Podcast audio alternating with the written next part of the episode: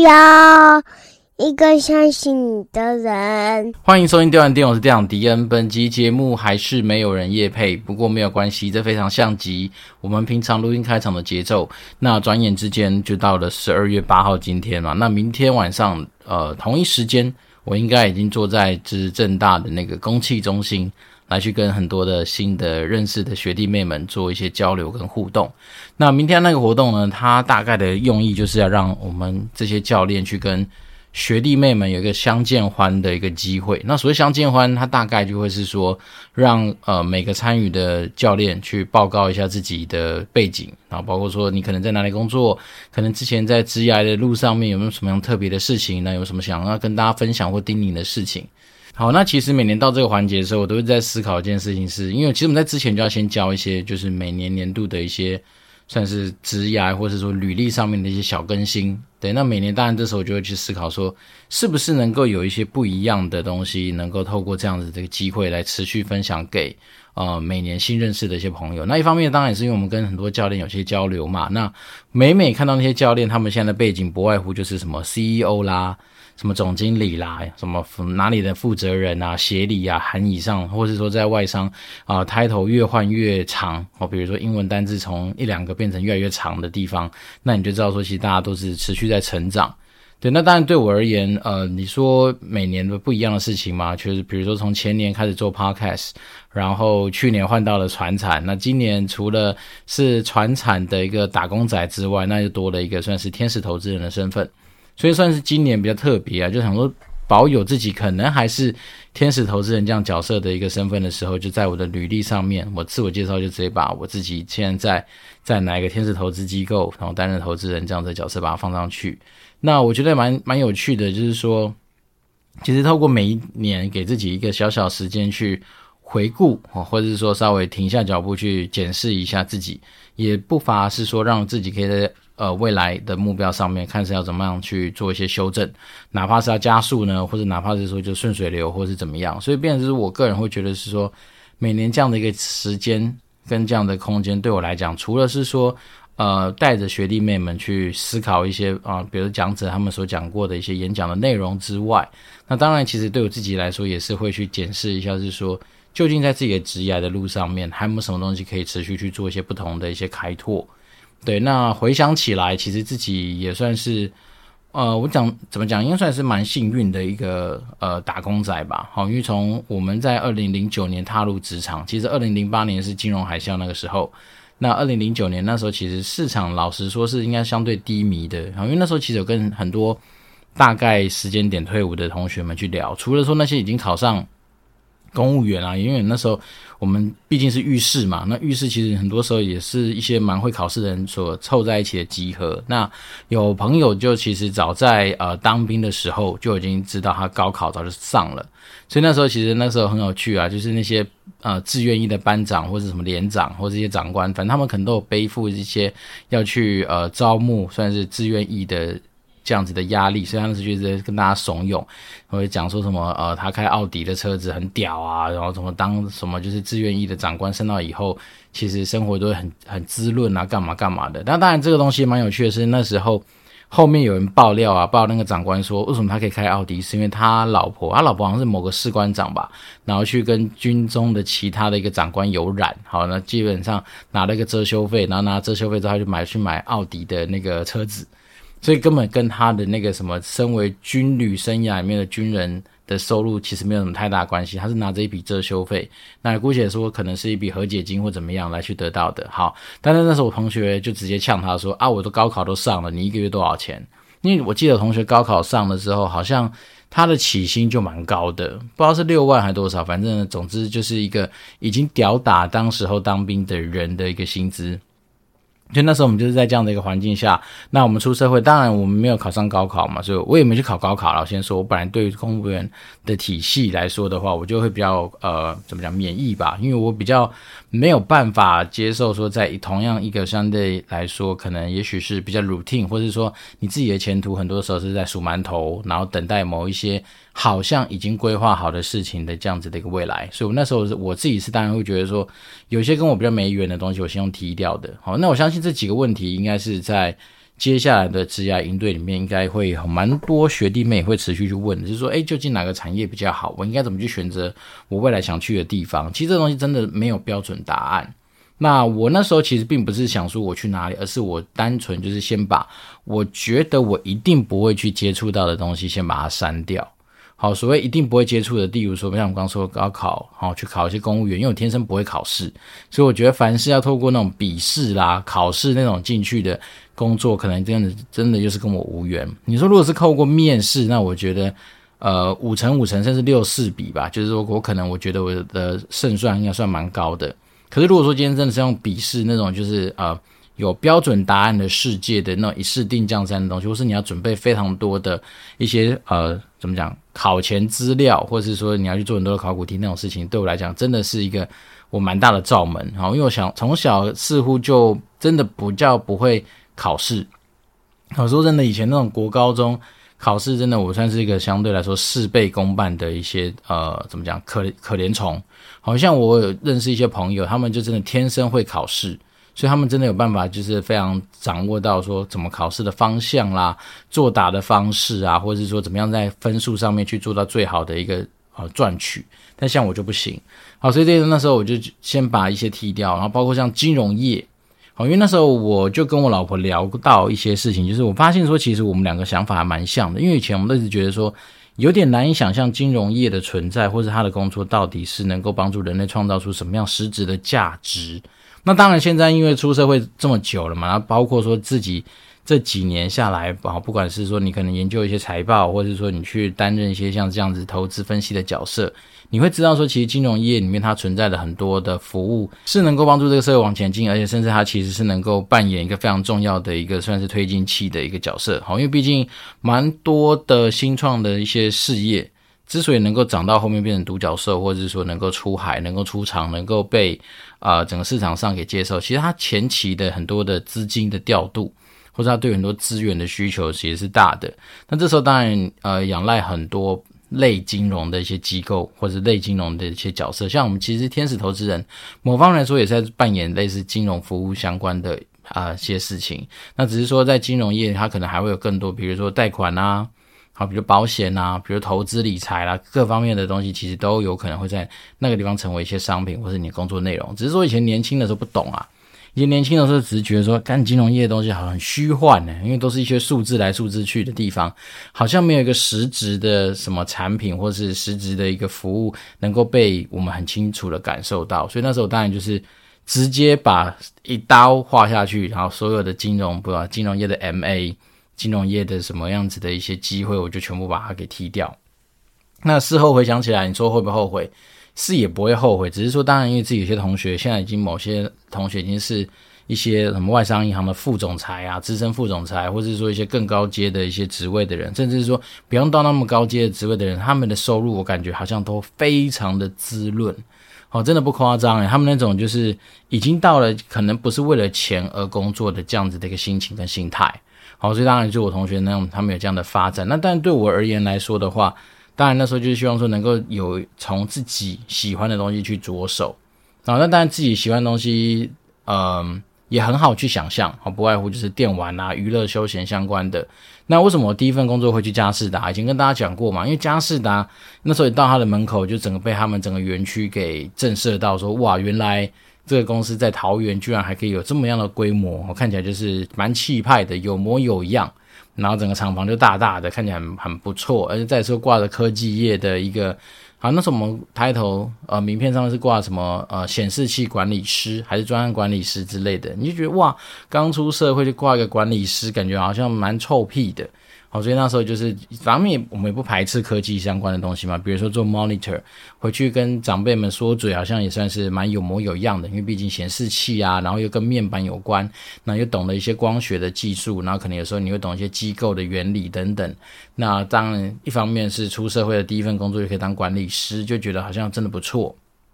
可是后面就发现说，其实对真的自己对于这种硬体的东西，好像。也还是没办法完完全全燃烧起自己所谓心中的小宇宙的那个热情，好，因为毕竟我们从小就是个胖子，所以那时候去去旺旺，很大的原因是因为真的会觉得是说，毕竟我们从小有吃过这些东西，有接触过这些东西，所以可能无形之中也帮自己累积的一些这方面的专业度。好，然后在一方面是那时候去往中国去发展嘛，所以你当然就觉得说，哇，中国在那个年代，二零一零年那个时候，应该还算是一个相对很稳定，然后算是蛮多人向往的地方。然后再来是说，那时候又是储备干部嘛，啊，因为毕竟那时候刚出社会的时候，蛮多同学都往储备干部去，然后那时候自己没有找到相对应的机会，然后只是说，哎，旺旺有储备干部，感觉好像还蛮不赖的。然后那时候好像已经有同班同学早一年进去吧，因为他不用当兵，所以便是说，当然就是在这种的条件之下，就觉得好像去那边应该也不赖。所以那时候其实很快啊，就是跨海试训面试，然后一下就拿到 offer，然后就飞过去了。那至于在中国市场看到的很多的事情，一定是跟台湾可能不太一样啊，包括说，呃，在做很多事情的思考上面，你就会觉得说，中国人那个时候其实呃，你讲。它蛮多的一些东西，其实真的眼我们自己要去眼见为凭，然后比如说那时候呃的上海，大家可能觉得说上海是一个非常繁华的地方，哦，它毕竟国际的一些都市，充斥着外国人，充斥着非常现代化建筑物。但其实那时候因为我自己去跑业务的过程，必须要深入他们那些所谓的呃农民房，或他们真的实际上呃内地人来上海打工所居住的地方，那你就会发现说，其实那个贫富落差真的是。你很难去想象，一定是比台湾八大几倍。好，那时候让我很冲击，就是他们晚上，只要是那种大马路的那种，所谓分隔岛上面，或者说人行道上面，其实都是很多人拿着竹席或者拿着草席就睡在路边。好，因为他们农民房里面真的不要说冷气，连电风扇都不太可能装。那在上海，其实那时候夏天哦，中午的温度可以到四十几度。诶，那时候真的不夸张，我那时候开。而不是开，就骑着电瓶车在大街小巷穿梭的时候，只要是中午四十几度的那个当下，你那时候连呼吸你都觉得那个空气是热的。好，所以那时候真的是你就期待说不要等他那个红绿灯等太久，要不然搞不好你真的有些人可能就中暑就倒下去。所以在那么热的环境之下，你看晚上大家睡在路边，其实有它的呃原因的。当然那时候已经十几年前了啦，现在不知道还有没有这样子。只是说那时候的冲击就很大，是说你看，其实，在台湾看到的媒体的报道都是说，哇，上海多漂亮啊，多棒。但其实那边的人，其实如果是内地来打工的人，其实真的还是蛮穷的。好，因为那时候跟我跑业务的有一个算是从内陆来的，不知道是四川还是哪里。你知道他们基本上就是住在那种就是呃夹层，就是那种楼梯下面一楼到二楼中间转角下面夹层弄出来一个仓库，摆了一张双人床，她跟老公就住在那边。好，所以变成是说，其实那时候有这样子的一个冲击给自己，就是说其实很多东西眼见为凭。然后再是很多那时候有常常会流传说啊，中国人什么做事情比较呃不认真啊，比如时间到也没人给你加班，其实不会。那时候其实，在旺旺总部蛮长，你就看到很多时候晚上六七点还是很多人在加班。好，这当然不是常态啦，只是说，其实那种大家那种奋斗或是努力的那种态度，其实还是还是蛮多的，而且甚至很多人，他们说在那个地方其实压力也不小，哦，因为毕竟大家都是为了要能够在那边出头天吧，或者说要能够争取取到一些相对应的工作的一些条件跟机会，所以那时候其实，在旺旺内部也算是，呃，彼此算是也不能说是是恶性竞争，但是大家其实对于自己的表现都还蛮看重的，尤其是。旺旺那时候其实蛮多机会去招很多届的 MA，像我那时候我自己进去已经是第十一届的吧。对你说，他们其实陆陆续续有都有在招 MA，但是他们一年不是只有招一批啦，好像一年可以招好几批，所以可能一年就三四届之类的。好，总之那时候就是因为这样子。一个 MA 的 title 加上对于中国这个地方的梦，然后就跑去中国。那你说想很多吗？也没有，只是单纯那时候觉得旺旺的东西不排斥，而且从小就吃旺旺鲜贝雪饼长大，甚至我还蛮喜欢吃浪味仙的。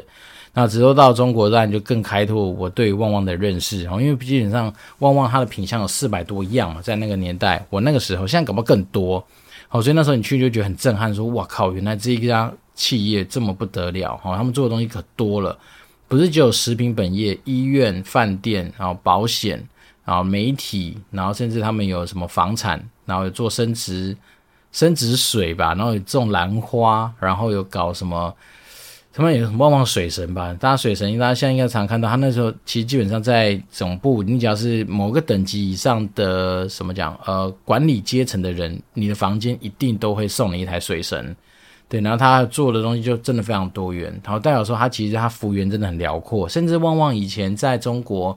他们都有戏称说，为什么他会有旺旺房产？是因为他们那时候的营业所的一个做法，就是我先到当地，我觉得不错的地方先租下来，那甚至他可能租那种三角窗，或是说很适合当店面的地方，然后租来没多久之后觉得不错，就直接把它买下来。所以他在中国其实遍地开花，非常多黄金地段的房地产都是他们弄的。那甚至旺旺的总部那时候在中环旁边嘛。中环旁边，那时候我刚去的时候，中环旁边是一个基本上荒烟蔓草，还没有什么建设的地方。只是你当然你就知道说，诶，在它的总部正对面就是希尔顿饭店，那你就知道未来一定会起来。那现在据说在上海的发展都已经发展到外环了，所以变成是说中环当然可想而知，就是已经是一个非常繁华的地方。那它的地价你就知道它一定是涨翻天呐。好，这都题外话，只是说那时候最后为什么会讲落到所谓的呃游戏产业，其实很大的原因就是真的，我刚刚提到的是说那时候我也是很单纯去思考说，先把不喜欢的把它划掉，那划掉之后呢，当然就是朝自己喜欢的东西想去尝试看看。那游戏橘子呃暴雪其实都很简单的想象，都是因为我们毕竟从小就是一个电玩人，好，那当然就会好奇说，到底在电玩的世界怎么样去赚钱的。哦，那那时候当然是运气真的不错，然后加入游戏橘子，其实真的就是一个 MA 的身份进去。那也因为游戏橘子对于 MA 的看重，并不是只有说你 MA 受训完分发到单位就结束，他 MA 结束之后，他会加入一个什么明日星、明日星完还有什么闪闪亮星，反正简单来说就是把你的晋升的路，或是把你在整个你的呃游戏橘子的职涯，可能都已经帮你铺好了哈。比如说你今天进去 MA 是挂主任。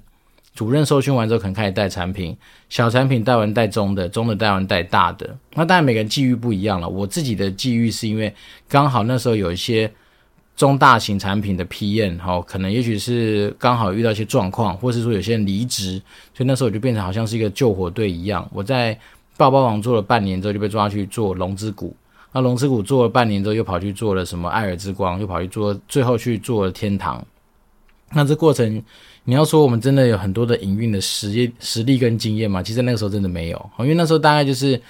呃，不到两三年的时间就是换产品嘛，所以你只能说在那段时间有帮助自己累积到是说，哎，我怎么样快速去交接一个产品，怎么样快速去了解一个产品，甚至说怎么样，呃，可以很快的去衔接跟不同原厂团队的沟通的一些模式，甚至去了解到说怎么样去在他们这样子的一个架构下面去。Run 我们应该要 run 的一个游戏代理的这样子的一件事情，只是说那时候当然一方面也很年轻，然后资经验或是资源，或是对很多事情的想象都还没有像现在这么样子的呃怎么样相对成熟，所以那时候其实我们多时候是硬干啊，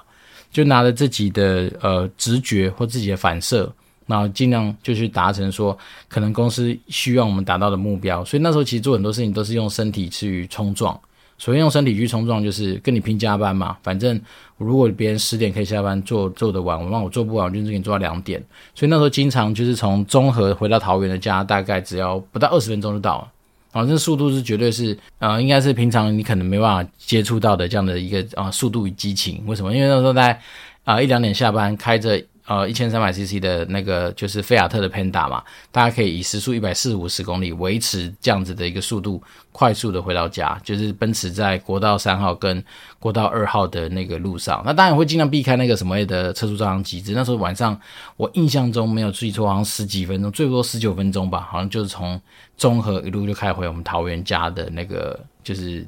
地点。所以那时候就是类似这样子生活，但是那时候其实就是因为。还是对于游戏这件事情有喜好，那当然后面回想起来，就是发现说，其实自己并不是单单只喜欢游戏，而是我个人还蛮 enjoy 在做营运跟做行销的过程啊。比如说看到那种你自己规划好的活动上线了，能够跟大家说嘴，能够被大家给知道说你做的事情是哪些，甚至是你今天就白纸黑字可以拿到那个所谓的达标之后的一个成果嘛。所以那时候当然就是还其实个人是还蛮喜欢在。完成事情的成就感上面去得到这样子的收获，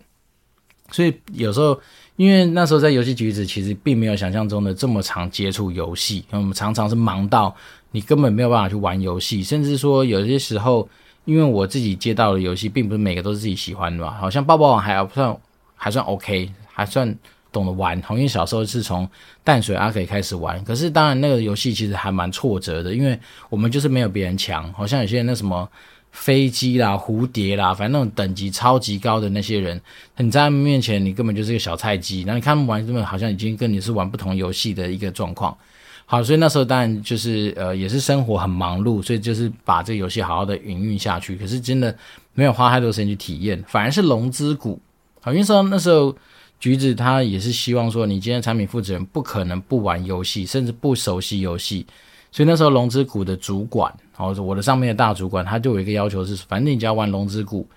啊，你只要做有龙之谷，你就要把你的角色有几只吧，一只还两只，要练到某满等。好像类似这样子的一个任务，所以很很荒谬啦。就是你下班了之后，讲周末在家里，你还要花时间去打电动，好，就把你的角色给练起来。那当然那时候我有尝试着去做一些找人帮我代练，哎，我就给大大大的讲，反正都已经离开。那时候为什么找人代练？是因为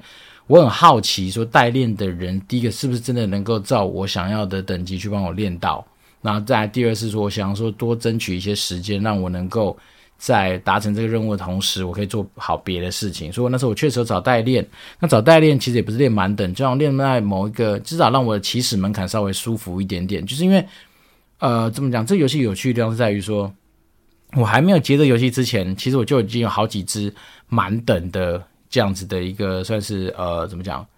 角色，只是那时候主管不承认，他说不行，你一定要从你接的时候开始算的，那个才 OK。所以我当时就觉得愚蠢，我想说干，我这已经花这么多的时间跟钱在弄这个东西，你现在还在有种生在练，所以我那时候就想说，那我干脆去体验一下不一样子的一个消费。然后当然一方面也是想说，毕竟身为产品负责人，你不可能不去了解说另外一个所谓的暗黑世界的生态。所以那时候当然就是利用八五九一的一些消费去体验的这些东西。好，那所以这样说，在游戏局子其实到时候到最后，其实很多时候真的已经不是说你今天有机会去玩游戏或不玩游戏，而是说它就是对我们来讲就是个产品。那这也就是所谓的代理商跟所谓的游戏开发商最大的差异，因为代理商看游戏真的就是产品，它就是一个赚钱的机器。所以呢，有时候真的玩家看到讲，比如说啊，今天好的游戏在韩国好像很赞，在日本好像很赞，就会到台湾知道说，干是黑局代理的就很差很紧张。这多少还是有它的道理在，因为不得不说，身为游戏代理商的营运人员，我们就是为了每个月的那个算是呃，因为你代理进来，你就是要帮他赚钱，因为你一签约下去，你就先付签约金，你还没有开始营运游戏，你就已经把钱喷出去，所以你想想看，当你今天都还没有开始赚钱，你去上班的第一天，甚至还没开始上班，你就缴了一大笔保证金出去，那这时候当然你就希望说，赶我能够赶快把它赚回来是最好，尤其是今天。你今天就是好签约签三年，那你就想办法在这三年之内，不管产品生命周期是不是走到尾声，你就是要去把它的每一分每一秒的钱都给榨出来。所以并不是说我们那时候全身充满铜臭，而是说因为环境的关系跟角色扮演的关系，不得不我们身为游戏营运的人，就是要去把钱榨出来。那当然。过程是蛮血腥的啦，好，就包括说你可能在很多时候的活动规划，或是对很多目标的勾勒，都是以钱为主。那再来是那时候每天的生活就是不断的去追着钱跑，好，比如说透过活动去赚钱，透过很多的操作去让自己的营收能够扩大。那你说这个好处是在哪里？在于说我们在很短的时间之内就可以去尝试非常多不同类型的赚钱的手法跟手段。那这时候我那时候真的觉得是在。游戏橘子这几年有点类似于你好像就是到了七龙珠的赚钱时光屋，好，那在里面就是可能一年当好几年用，所以那时我们其实从游戏橘子离开之后，其实你大概你能够想象得到的一些赚钱的手法，或者活动的一些设计，我们大概都有一些经验。对，那当然到了暴雪之后，我觉得是比较不一样的一个生活啦，基本上就是一个非常多元的一个世界啊，因为身为一个游戏开发商。你会有对很多游戏有一些情怀，所以你真的就是可以去认真的花时间去徜徉在你所负责的游戏里面。然后那时候我因为《斗阵特工》这个游戏有机会加入台湾暴雪，然后那时进去之后，当然就是为了游戏上市前很多事情去做准备，包括说封闭测试的规则、封闭测试的资格的一些拟定，然后甚至说对于游戏的一些体验。好，因为那毕竟我们那时候就是 PM 嘛，那 PM 很多时候的角色有点像是。我在地，好，比如在台湾、台港澳，或是后面比如东南亚嘛，这些地区的代表。那我们所谓的代表是说，我们去跟开发 team，好，做很多的一些沟通。比如说，诶，哪些在地化的东西，我们可能觉得他做的不是很好，我们就去跟他反映说，诶，哪些，比如说喷漆上面用的字啊，你总不可以说在台湾然后是用简体字吧？然后甚至说有一些可能对于我们自己的文化、宗教，或者是说我们可能对于一些就是，诶有些议题可能比较敏感的，好，那我们可能会给他一些回馈，说能不能尽量不要踩到。那甚至是我们那时候其实有时候多少会协助一些测试嘛，比如说像我那时候不只是负责斗争特工，后来就去负责了战网，就是 BattleNet 那个平台。那个平台里面当然就多少就会有很多功能面方面的测试。当然我们公司其实还是有所谓的 QA 团队，但是身为 PM 的人，有时候就要去协助进行这些流程上面的梳理。然后再来是说，我们拥有的权限是还包括说，我们可能对于外面的网咖的一些合作，可能会有一些技术上面的设定。所以那时候我到了暴雪之后，就不单单只是做呃营运或是追钱这个角色，反正蛮多时候是在做真的是类似于专案管理的事情。那专案管理的事情有可能是跟活动有关，有可能跟技术有关。但是我觉得在外商比较好的地方就在于说，大家的分工其实基本上是相对比较明确，而且相对比较扎实。好，比如说像。在橘子，它可能是偏向大批验制，就是说，哎，你不要想太多，反正只要跟这产品任何有关的事情都找你。好，这有好有坏，就代表说你的权力很大，但是也代表说你包山包海什么都管。那通常来说，你的时间分配或者说你自己的资源分配就会蛮吃每个人自己的技巧。但是在暴雪就不是，因为他们其实对于批验这个角色，你本来负责的领域跟范围，甚至他们期待你发挥的价值。早就都已经有设定好了，所以有时候说真的，在暴雪那时候刚去的时候，蛮冲击的哦。就是说，像以前在橘子，如果说我今天我们家的呃正牌的，比如说品牌经理或者行销人员有些东西没做好，那以前我们橘子可能就把它扛下来做，好，就是我帮你一起做，或者我帮你出具一些建议等等等。但在暴雪不行，你出具那些建议，你反而被老板打枪。他不是他先不看内容，他光是说你去帮他担了这个东西，你就不对。为什么？因为他必须要仰赖这个人当时候被聘进来他的专业，那再来是说，他有问到一个问题嘛？如果假设今天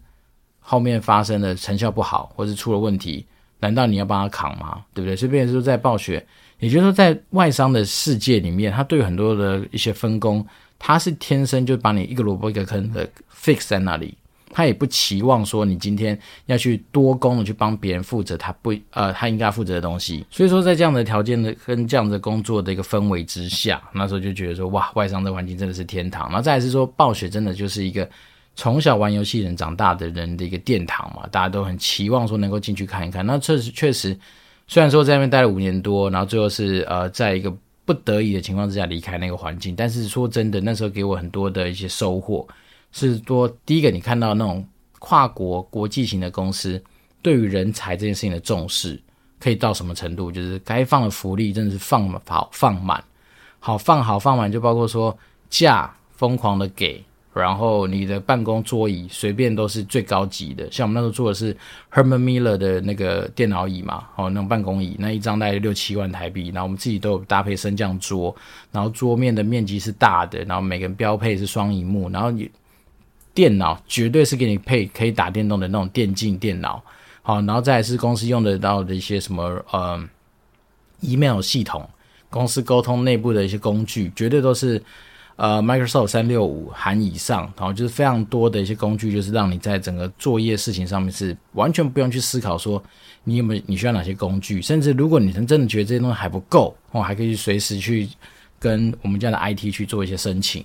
那再来是我们一个免费吃零食跟喝饮料喝到饱的 pantry，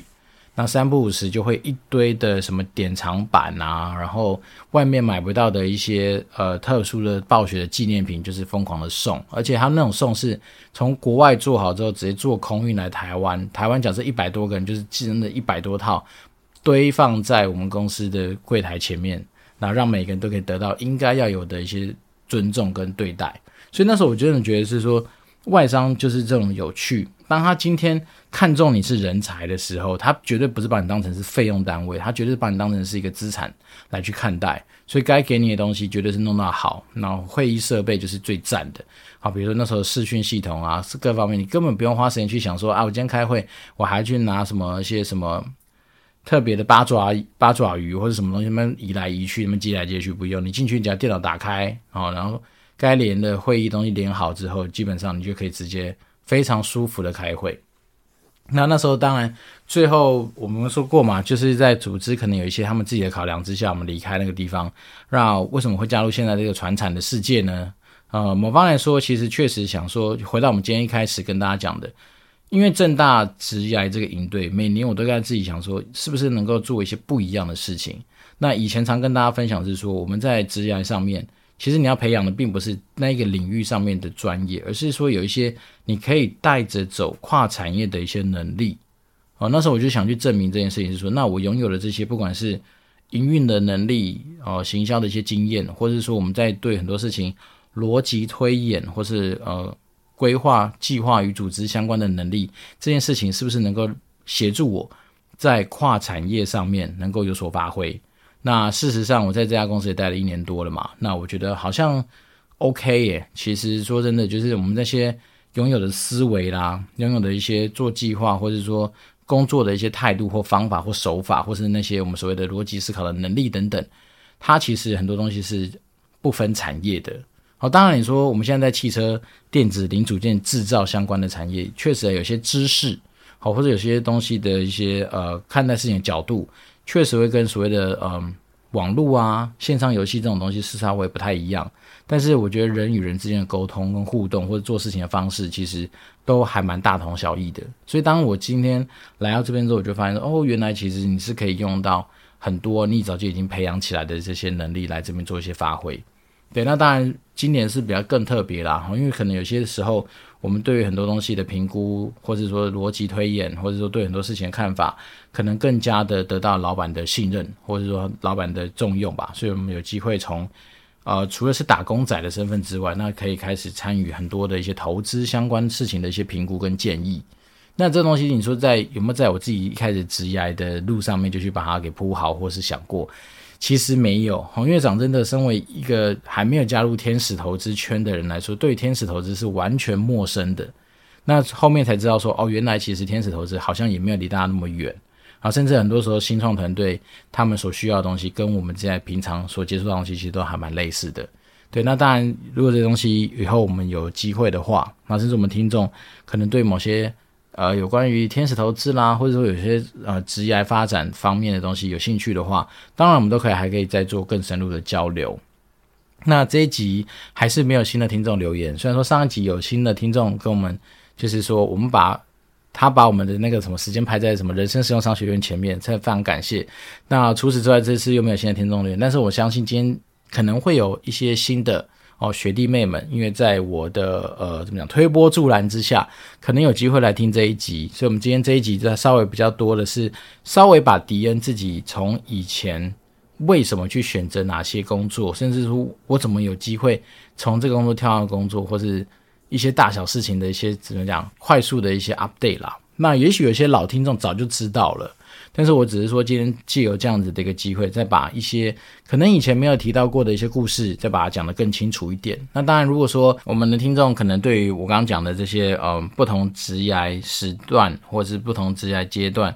的一些呃心路历程啊，或者说工作的方式啊，或者怎么样能够去克服当时遇到的困难，或者甚至对于每个阶段的一些故事都更加有兴趣的话，那当然真的都可以欢迎。透过 Apple Podcast 五星留言告诉我，那我当然就可以更加深的知道说，哦，原来你对我在哪些产品或者哪些阶段或者哪些转换时期的一些心情、心路历程有兴趣，那当然我们就可以做更多的一些说明，或者做更多的一些交流。好，那今天这一集就是呃，很快速的回顾了一下自己的一个人生的一些呃不同阶段的一些故事啦。那一方面是借由每年 G I 营队。的这样时间，让我自己算是按一个稍微很快的一个 pause 键，然后稍微就是停下脚步去回想一下。那当然，其实这东西不会按太久，大概零点五秒时间，接下来就继续往前走。因为每一年其实真的都会有些新的东西发生在自己的身上。那我们当然就持续保持联络，那希望能够对大家能够产生一些帮助。那我今天是电玩店，我是电玩迪，我们就持续保持联络喽，拜拜。